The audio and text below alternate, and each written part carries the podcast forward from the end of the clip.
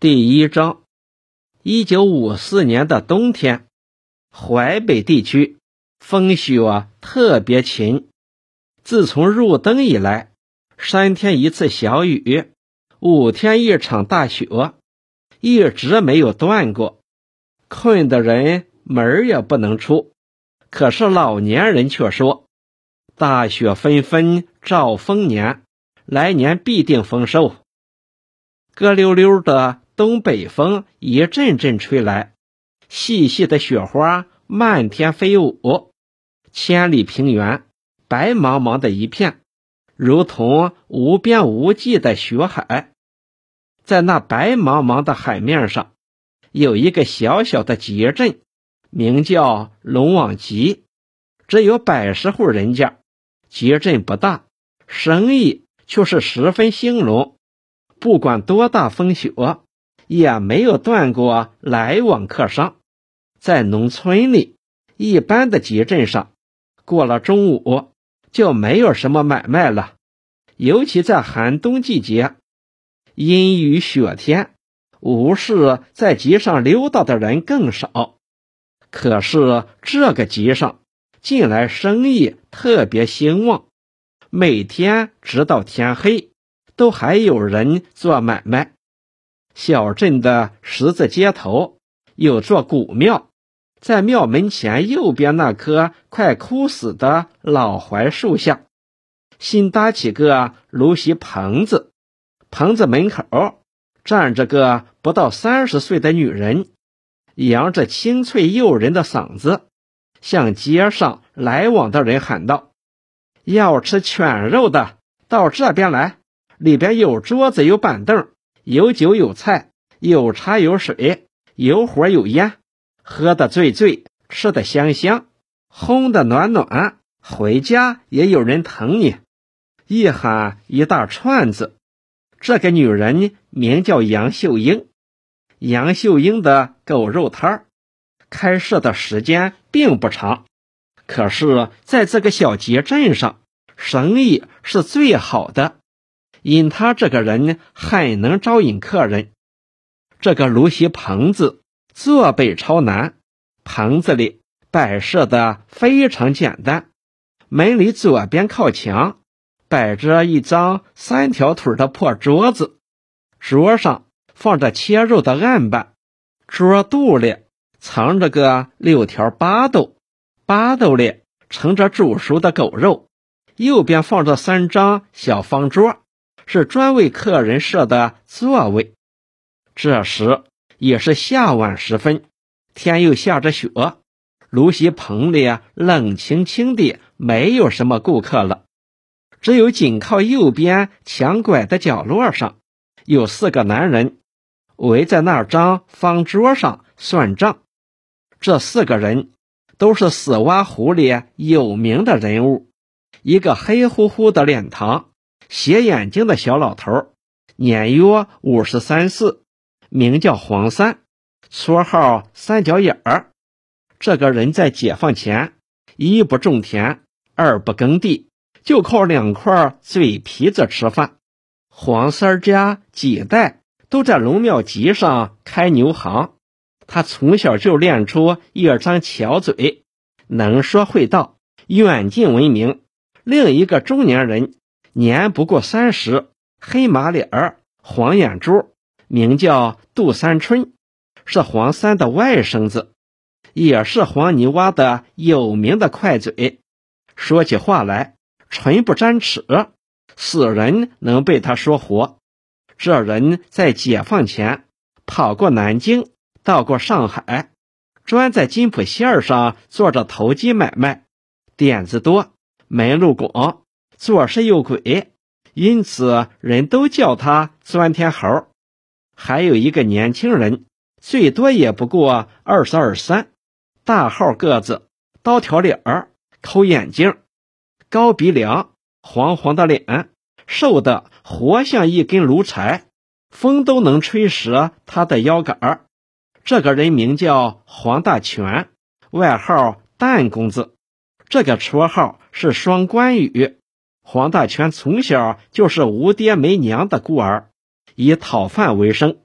冬天无衣无被，双手抱着膝盖，睡在狼槽里长大的，将腰杆儿睡成弓字形，直到解放后才慢慢又直起来。另外还有个含义，这个人从小讨饭，手不提篮，肩不担担，讨一口吃一口，把他也养成一身懒骨。土地改革时，村里分给他双份土地，他也懒得去耕种，将田地抛荒，整天和杨秀英在一起鬼混。他和杨秀英既不是夫妻。又不是长久的姘头，他们之间的关系，杨秀英如同弹弓上的皮条，黄大全就好比一粒无根的蛋子儿。每当杨秀英把黄大全抓得紧的时候，必定是要把他弹出去伤害人。至于这个弹弓的把子，却是抓在另一个人的手里，现实他也在场。此人名叫黄龙飞，年已五十开外，嘴上有十七八根稀稀浪浪的黄胡子，整天尖着手指，捋着胡须，向两边拨弄着，弄成翘翘的八字形，看样子挺神气的，很像个绅士。莫看此人其貌不扬，尖头细爪，张眉鼠目。活像黄鼠狼头的胎，可是，在解放前，他是死蛙湖里地鲁黄一夫的近族，任大庄的守护，能言善辩，又是一把包揽诉讼的刀笔，自以为是个数一无二的乡绅老爷。如今，他便以民主绅士自居，招摇撞骗，惹是生非。黄三生就二人。和杨秀英合伙做一趟生意，由于分账不均，发生口角。事情是这样：杜三春从蚌埠一家服装厂套购来一批布头，原说是三人合伙赚钱贴本均按三股分账。哪知这次买卖做得顺手，杜三春便伸出腿来说：“杨秀英与黄三。”只是出几个本钱，他是出人的，在外边开支大，受辛苦，要从盈利中提出二成作为他个人的补贴。黄三儿当然没意见，因为他们是生旧关系，好坏是一家。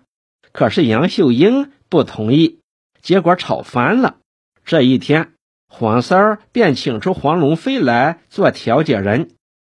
黄龙飞双脚翘在火盆边上，手里捧着个算盘，拨弄着，抬头向站在卢锡棚门口的杨秀英道：“细账不用算了，三春在外边跑了两个多月，确实是吃苦不少，提出五十万块钱来当报酬，也是应该的。五十万，这里是指一九五五年。”币制改革前的旧币，下同下边呢也是旧币。杨秀英道：“俺是个女人，谁要捉俺这个大头是很容易的。不过在黄泥洼还找不出这样的大胆来。”杜三春火爆爆的蹦起来：“俺捉谁的大头？俺在外边风里雨里起五更睡半夜，谁来疼过俺一下子？”担惊受怕，求爹爹拜奶奶，香烟还不知贴了多少。你们呢？坐在家里，一不担风险，二不操心劳碌，净打净快，一人分了三百万。人总是要凭良心嘛。杨秀英恶狠狠地吐了一口：“呸！人不为己，天诛地灭。你在外边吃喝玩乐，早在老娘头上开销了。”黄龙飞连忙摆手拦阻道：“好好，话越说越多，共事的日子长着嘞，还有下次。不说了，这五十万块钱，就只当是我打你们这三家的秋风。大全，打壶酒来，今天是三春请客。”黄三低着头坐在一边，始终没有吭一声。大全打好酒，摆好杯筷，杨秀英自动撕一盘狗肉送到桌上，转身又从里边瓦罐里捧出几捧花生，撒在桌心，不冷不热地道：“俺杨秀英有的是狗肉烧酒，要吃吃在明处。俺也是嘴扛在肩上，到处吃人的人，谁要不睁眼睛想在。”黄龙飞举起手道：“光棍点到就为之，不要说多了。大家都不要把眼睛放在这几个钱儿上，钱短人长，要看到今后啊还得共事，还有好多买卖要大家伙共同去做。”接着伸手向门外指指，意味深长地继续说道：“你们看看外边这个天使。”黄大全。嘴上叼着一支烟卷儿，弓着腰，双手抱着肩，歪着头蹲在凳子上，扭身看看外边，幸灾乐祸道：“这个天时啊，早晚总有一场大雪。我看啊，有些人日子就是不好过呀。”黄龙飞嘴上那几根胡子翘了翘，嘴角上露出一点点蔑视的微笑。心里暗暗在骂黄大全是个笨蛋，根本不能领会他话中的含义，便说道：“你怕啥？天塌下来有人顶住。”杨秀英在案板上边撕着狗肉边扭过头来问道：“谁替他顶住？你替他顶住？”黄龙飞放下酒杯，眯缝起眼睛向杨秀英道：“你今天一集搞了多少啊？”黄大全将头缩缩，双手拍拍屁股，站下地，伸长脖颈，尖起嗓子道：“起早摸黑儿，忙上一天，搞了十万八万，管个屌劲儿！”黄龙飞指指手道：“你这两个人都是黑心肠，一级投十万还嫌少。我们呢，一个铜扣子未见，还来个二姑娘倒贴，欠你两壶酒钱。”杨秀英又扭过头来插嘴道：“他和你比，拿芦席比天，小鬼比神仙。你家女儿卖了头十担小麦，囤在你家，到青黄不接的时候，三翻两滚，够他四爪落地，苦上大半辈子。”黄龙飞的脸色霎时变得铁青，警告似的向杨秀英道：“我可先打你招呼啊！”你不要在外边乱造谣哈！我家哪来的头十担小麦呢？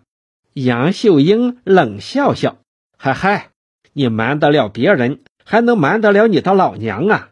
你家大闺女前年买了两担小麦，放在粮行里，二年不到就滚成十多担，别人不知道，你以为老娘也不知道啊？”黄龙飞抓下头上的狗皮帽。